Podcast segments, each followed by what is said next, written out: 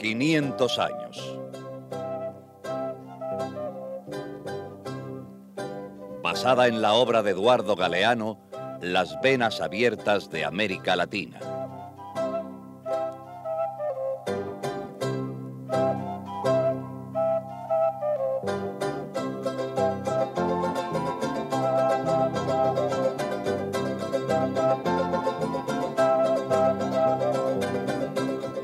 La guerra de la deuda externa.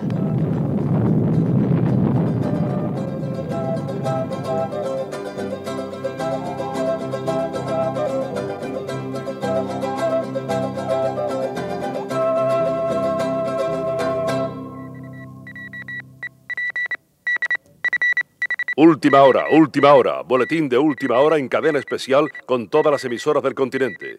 Atención, estamos transmitiendo en cadena con todas las estaciones radiales de América Latina. Atención, última hora, última hora.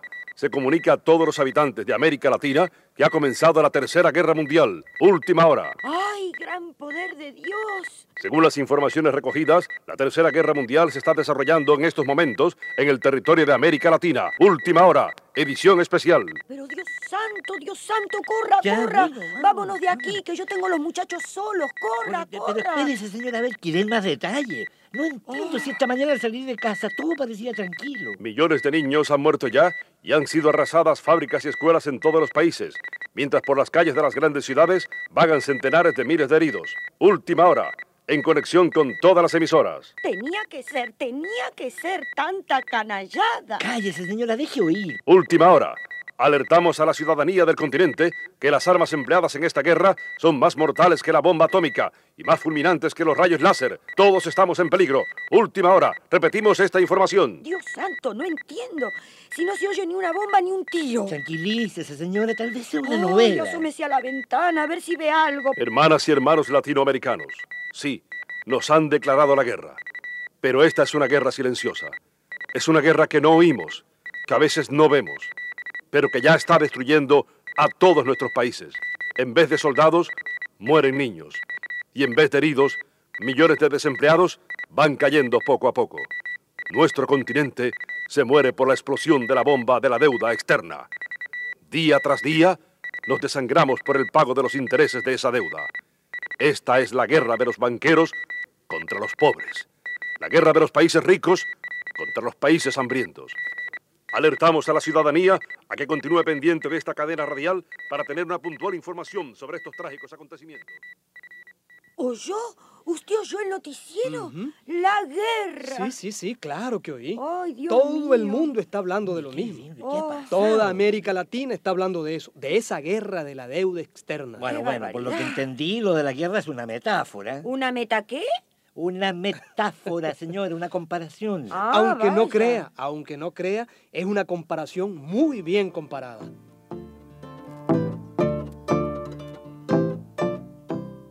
Anualmente, mueren en América Latina un millón de niños menores de un año víctimas de la desnutrición y de las enfermedades.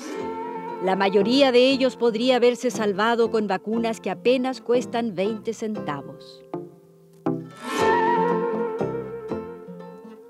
Hay en América Latina más de 100 millones de desempleados o subempleados. La miseria y el hacinamiento de estas familias hacen prever para dentro de pocos años un continente poblado mayoritariamente por personas con graves deficiencias cerebrales. En 1986, América Latina entregó a los banqueros de los países ricos 50 mil millones de dólares como pago por los intereses de su deuda externa. Cada segundo de aquel año salieron de nuestro continente 1.600 dólares hacia los bancos extranjeros para pagar esos intereses. Cada segundo, 1.600 dólares.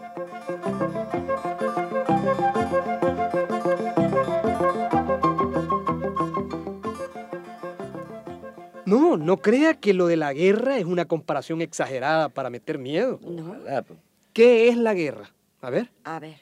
no es muerte y destrucción Sí, señor. y huérfanos y enfermos y miseria. Esa es la pura verdad. Bueno, pues esta guerra de la deuda externa está causando eso, mucha sangre y demasiada miseria. Pero vea, no entiendo. ¿Quién paga esos intereses? ¿Las ¿Y mamás de los paga? niños? ¿Los desempleados?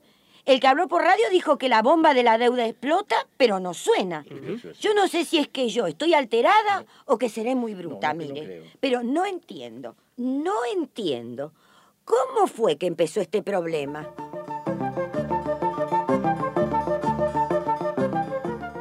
Aunque América Latina estuvo endeudada con los países ricos desde su independencia, la deuda externa de la que tanto se habla ahora es un problema más reciente.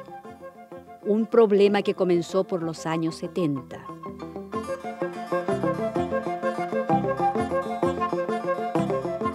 Por los años 70, cuando empezaron a subir y a subir los precios del petróleo, y cuando los países árabes y otros países petroleros empezaron a ganar más y más dólares vendiendo petróleo. ¿Qué quiere decir? ¿Y ahora qué hacemos nosotros con tanto dinero?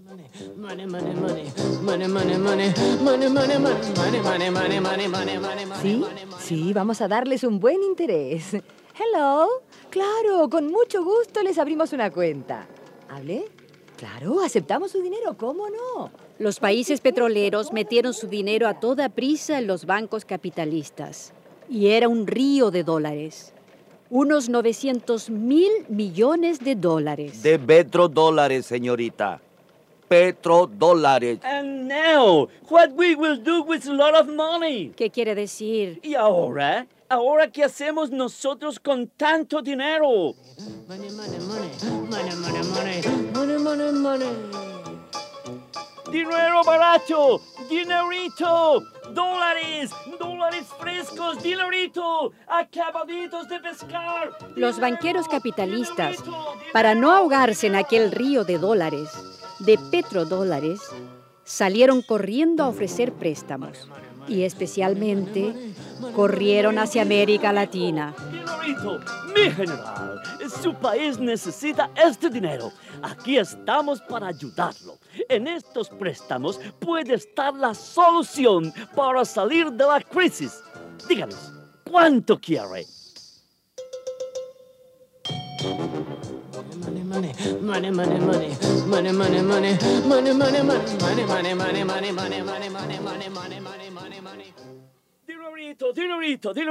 Señor presidente, este es el momento de dar el salto y caer de pie. Su economía enferma necesita esta transfusión de dólares. Acepte nuestros préstamos. Money, money, Era el mundo al revés. Nunca antes había pasado así. En vez de ir los gobiernos a pedir los préstamos, eran los mismos banqueros los que corrían a ofrecerlos. Fue de esta manera que nuestros países recibieron en muy poco tiempo un río de dólares. ¿Y ahora? ¿Ahora qué hacemos nosotros con tanto dinero, che?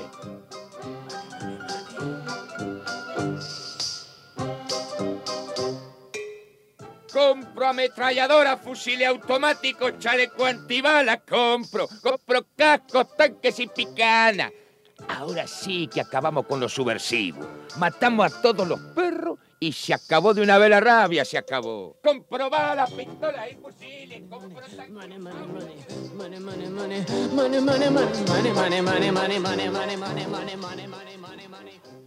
Ay, queridito, piensa en ti. Ahora es la oportunidad de hacer ese chalet en la playa y la piscina aquí. Y después nos vamos a Suiza de vacaciones y abrimos allí una cuenta corriente.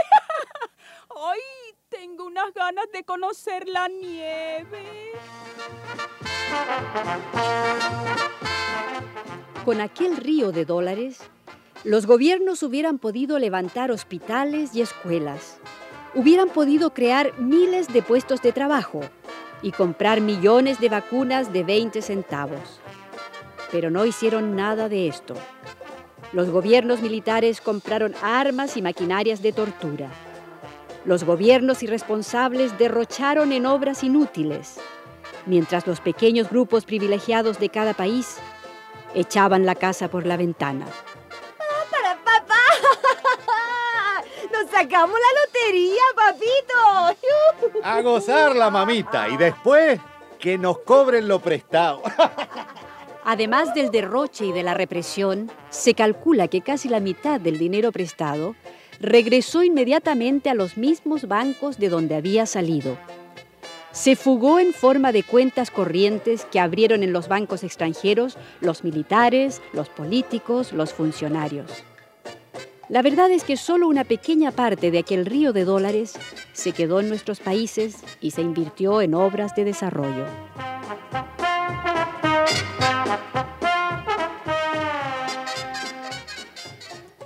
Vaya, con que así comenzó esta historia, ¿eh? Sí, así comenzó esta deuda externa. La guerra de la deuda externa. A los banqueros lo que menos les importaba era en qué iban a gastar el dinero los gobiernos. Tampoco les importaba mucho cuándo iban a poder pagar todo el capital de la deuda. ¿Y eso? Es más, ellos sabían que ese capital no se iba a poder pagar nunca. Pero entonces, ¿cómo se Lo que de verdad les interesaba a ellos era empezar a cobrar intereses. ¿Y los empezaron a cobrar los muy rufianes? A cobrar y a cobrar muy bien. Sí, porque ese fue uno de los truquitos. Ofrecieron los préstamos con un interés bajo. Ah, sí. Y después empezaron a cobrarlos con intereses cada vez más altos. Ahí está la ¿Eh? trampa. Claro. El dinerito barato se puso caro.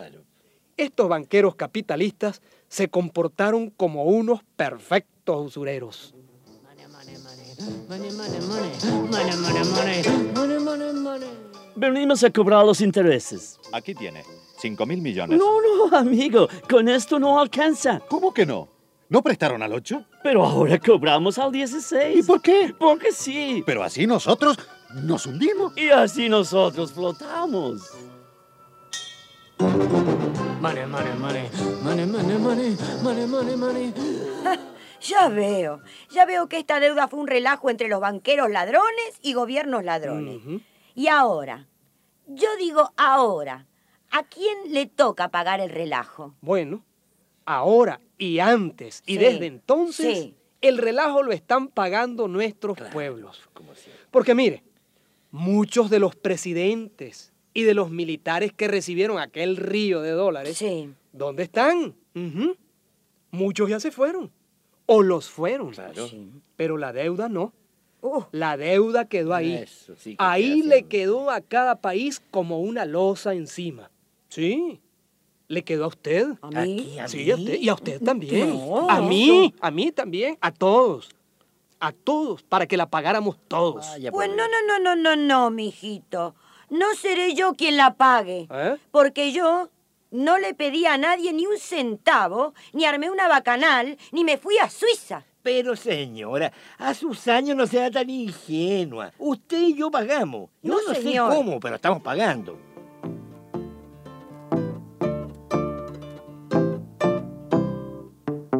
En 1986, la deuda total de los países de América Latina llegaba ya a 400 mil millones de dólares. Los intereses de la deuda eran de unos 50 mil millones de dólares al año. Oiga esa millonada. Para pagar esos intereses, cada latinoamericano, anciano o niño, recién nacido o enfermo, hombre o mujer, entregó ese año 150 dólares a los bancos extranjeros. Pues yo no, porque ni los tengo, ni pienso darle ni un centavo, caramba. Yo, señora. Quiera o no quiera, lo sepa o no lo sepa, el pueblo latinoamericano es obligado por los banqueros y por su policía, el Fondo Monetario Internacional, a pagar de muchas maneras los altísimos intereses de la deuda.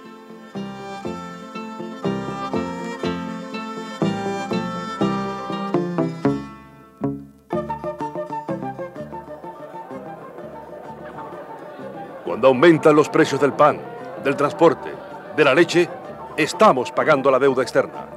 Cuando bajan los salarios, estamos pagando la deuda externa. Cuando no hay medicinas en los hospitales, o ni siquiera hay hospitales, estamos pagando la deuda externa. Lo que los gobiernos quitan de alimentos, de oportunidades de trabajo, de escuelas, lo entregan a los banqueros capitalistas para pagar los intereses. De ahí se saca cada año el dinero para pagar la deuda externa. Estamos endeudados desde la cuna hasta la tumba. Y cada niño que nace en nuestros países nace debiendo más de mil dólares. No trae ya un pan bajo el brazo, sino una pesada deuda sobre sus espaldas.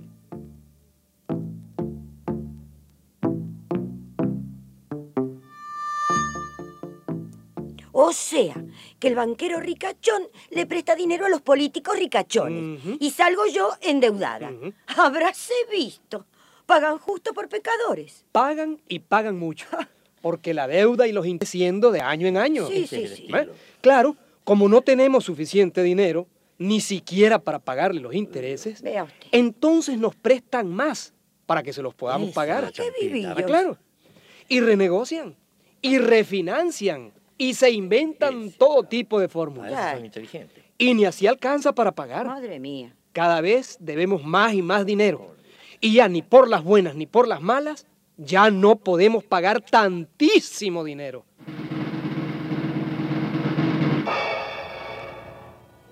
Uy, uy, uy, tantísimo dinero. Amigos Radio Escuchas, ante ustedes, yo mismo, el mago de los dedos rápidos. Vengo a hacerles una demostración que he querido hacer delante de los banqueros, pero ellos, claro, ellos no me lo han permitido. Y esta es mi sencilla demostración. A ver, díganme, ¿cuánta es la deuda externa que debemos los latinoamericanos? Bueno, bueno, aquí dijeron que en el año 86 era... ¿Cuánto ¿Recuerda era? usted? ¿Cuánto Yo no me recuerdo. A ver, ¿eh? espera, espera. A ver, eran 400 mil millones. 300 mil. Claro, Locura. 400 mil millones. Oiga eso. Yo ni me imagino tanto dinero amontonado. Pues para que usted, señora, y usted, señor, y todos ustedes, señoras y señores, se imaginen cuánto es tanto dinero amontonado, el mago de los dedos rápidos ha traído aquí ante ustedes un canastón con miles, pero miles de billetes de 100 dólares cada uno. Miren. Uy, uy, uy, cuánta plata. Vea eso. Estos, naturalmente, no son los 400 mil millones de que hablamos, pero sí es mucho, mucho, muchísimo dinero. Y ahora mismo empiezo yo, el mago de los dedos rápidos, mi demostración. Empiezo a contar esta plata. ¡Uh! Son billetes de 100 dólares cada uno, cada uno de 100 dólares. Voy a contarlos rápidamente, uno tras otro, otro tras uno, y empiezo.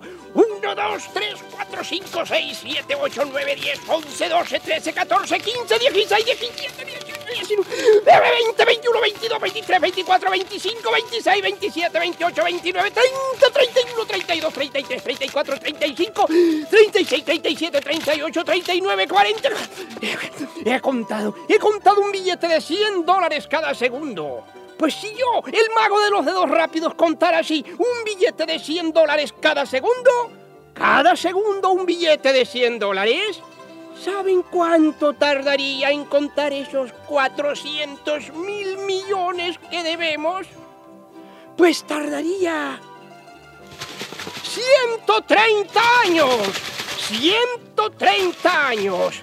130 años contando todos los días, noche y día, sábados, domingos, sin dormir, sin comer, sin ir al baño, sin lavarme los dientes. 130 años. La barba me llegaría al suelo y me moriría, me moriría. Y aún no habría acabado de contar lo que debemos. El 41, 42, 43, 44, 45, 46, 47, 48, 49, 50, 51, 52, 53, 54, 55, 56, 57, 58, 59, 60. 130 años, 130 años y no habría acabado de contar. Ay, pero por favor, que se ahoga este buen hombre. Eh, Bien, bien, bien. Después de esta sencilla demostración, amigos, quiero hacerles entrega de un bonito regalo. Se trata de esta lámpara. Esta lámpara mágica. Esta lámpara mágica que aquí les dejo mientras me alejo. Se despide de ustedes el mago de los dedos rápidos. ¿Y esta lámpara qué será? Trae un mensaje. Mire lo que dice. A ver. La deuda o la vida, dice el banquero, y le damos el dinero. Ajá. Tres deseos ahora pida. Hoy. Si ese montón de dinero que Sí. se paga al usurero, Sí. usted pudiera tener, Sí. ¿qué es lo que quisiera hacer? Ah. Tres deseos ahora pida.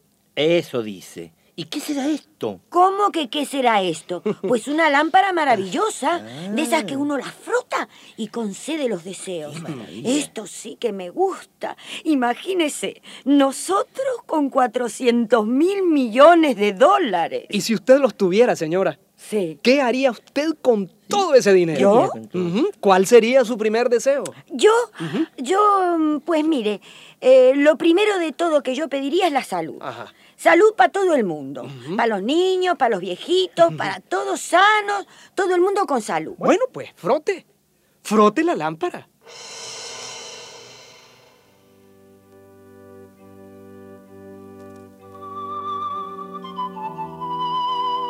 Con 400 mil millones de dólares se harían en cada país de América Latina, en cada país, 500 hospitales completos, preparados con los más modernos equipos médicos.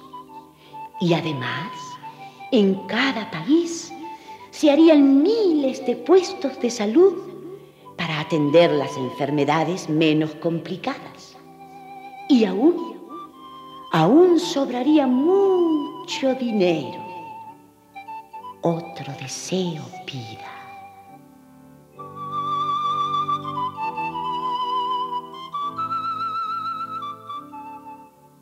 Otro, otro. Todo el mundo sano y aún nos queda dinero. Pida, pida ahora usted su deseo, señor. No, no, señora, usted, usted. Bueno, bueno, a ver, veamos. Otro deseo. Eh, pues, a ver, ¿qué pediría yo?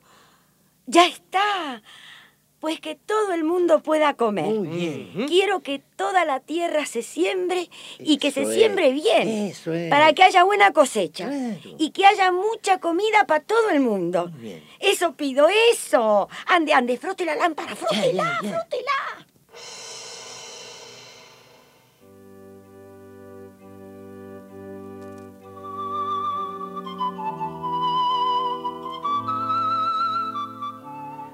Con 400 mil millones de dólares se podrían sembrar con las mejores técnicas 65 millones de hectáreas de tierra para alimentar a 400 millones de personas.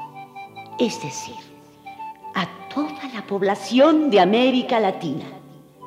Y hasta quedarían miles de toneladas de alimentos para compartir con otros países hermanos se acabaría el hambre y aún, aún sobraría mucho dinero. Otro deseo pida.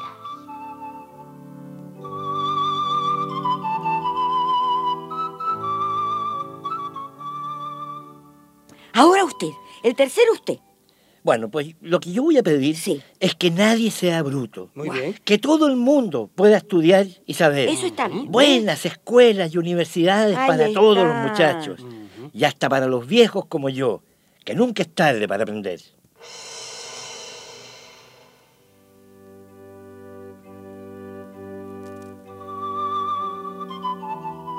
Con los 400 mil millones de dólares se construirían 250 mil escuelas con capacidad para 180 millones de estudiantes, es decir, para todos los niños de América Latina.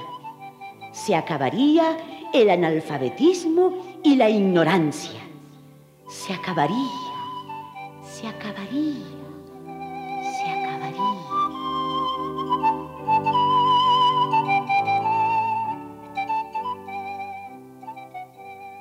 Imagínese usted, Oh. imagínese todo lo que podríamos hacer con esos millones que se están llevando los usureros. ¿Y, y si no pagamos? Sí, pues, ese es el otro lado del asunto.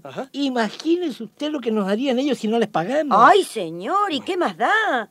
Si aunque queramos pagar, no podemos. Cierto. Y aunque podamos, mire bien lo que le digo, aunque podamos, yo por mi parte no quiero. Caramba, no quiero. Yo quiero los hospitales, las escuelas y la comida. ¿Usted no? Última hora, última hora. Volvemos a hacer conexión con las emisoras de toda América Latina. Oiga, oiga, Última hora, más última hora. más noticias. Continúa nuestra edición especial en cadena radial con todo el continente. Informamos a todos nuestros oyentes que la Tercera Guerra Mundial, la guerra de la deuda externa, continúa desarrollándose con toda violencia en nuestro territorio. Informamos que al término de este programa han muerto, víctimas de esta guerra, otros 50 niños. Cada hora que pasa, morirán por hambre 120 niños más. También informamos que continúan aumentando los intereses que matarán este año a un millón de niños latinoamericanos. Última hora, última hora. Se informa que la Tercera Guerra Mundial se desarrolla también en los países de Asia y África. Que la guerra de la deuda externa, declarada por los banqueros, afecta a todo el tercer mundo. En próximas emisiones informaremos de la tragedia de esos países hermanos.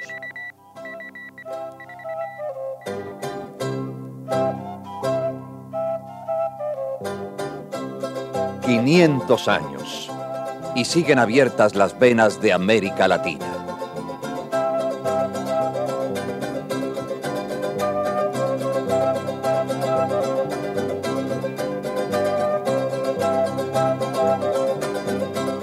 Una producción Coradep, escrita por José Ignacio y María López Vigil.